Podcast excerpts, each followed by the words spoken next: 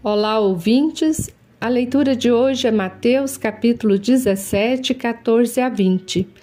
O texto narra que um pai se aproximou de Jesus pedindo cura para seu filho que estava sofrendo de ataques descontrolados. Muitas vezes ele caía no fogo ou na água. Importante dizer aqui que no tempo de Jesus, as doenças que não eram compreendidas na sua origem eram consideradas como obras do demônio. Por isso, Jesus é solicitado para libertar o filho deste mal. O pai disse a Jesus que procurou seus discípulos, mas estes não conseguiram curá-lo. Os próprios discípulos não compreenderam por que não conseguiram curar o menino.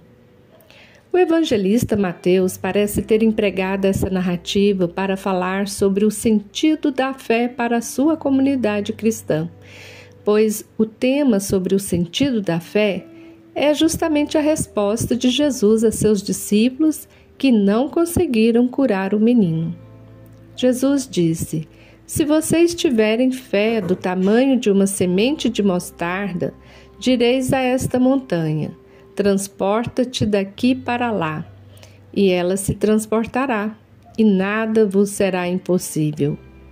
Certamente a comunidade cristã, por trás do Evangelho de Mateus, estava passando por uma crise de fé diante das tribulações que viviam.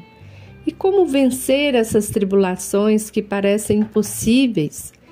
Tenha fé, mesmo que seja do tamanho de, uma, de um grão de mostarda. O que é a fé? Para os evangelistas, a fé está vinculada à fidelidade ao projeto de Deus vivido e ensinado por Jesus de Nazaré. Este projeto diz respeito a mudanças significativas da maneira de ver o mundo e de viver. Jesus ensinou o projeto de inclusão, de acolhida e pediu para que seus seguidores e seguidoras permanecessem fiéis a este projeto.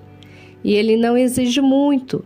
Ele vai dizer que a fé pode ser do tamanho de um grão de mostarda, mas que tem muito poder, pois, mesmo sendo considerada naquele tempo a menor semente de todas, ela pode mover montanhas.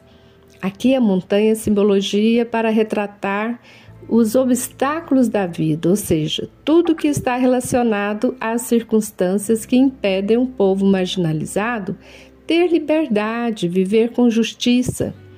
Podemos compreender que Jesus nos alerta dizendo que, sem a fé, não é possível seguir na missão cristã de libertar o povo de todo mal, seja epilepsia, cegueira, paralisia, possessão, que é fruto de opressão, de exploração, que exclui as pessoas de uma vida digna da sociedade, da religião que em nossas igrejas, em nossas missões, no nosso dia a dia, a fé em Jesus, que é o Evangelho vivo, nos tornam capazes de sermos agentes curadores pela palavra que liberta.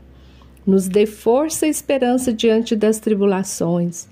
Converta nosso coração e mova nosso agir para transformar esse mundo em um mundo melhor, em um mundo possível, saudável, habitável.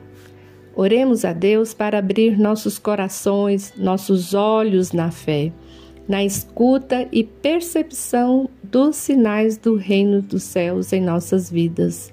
Amém.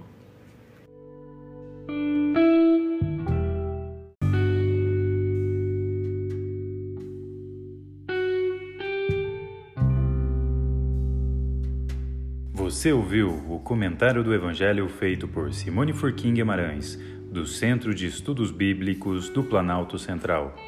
Este é o podcast Naciana, do blog Coletivo Naciana.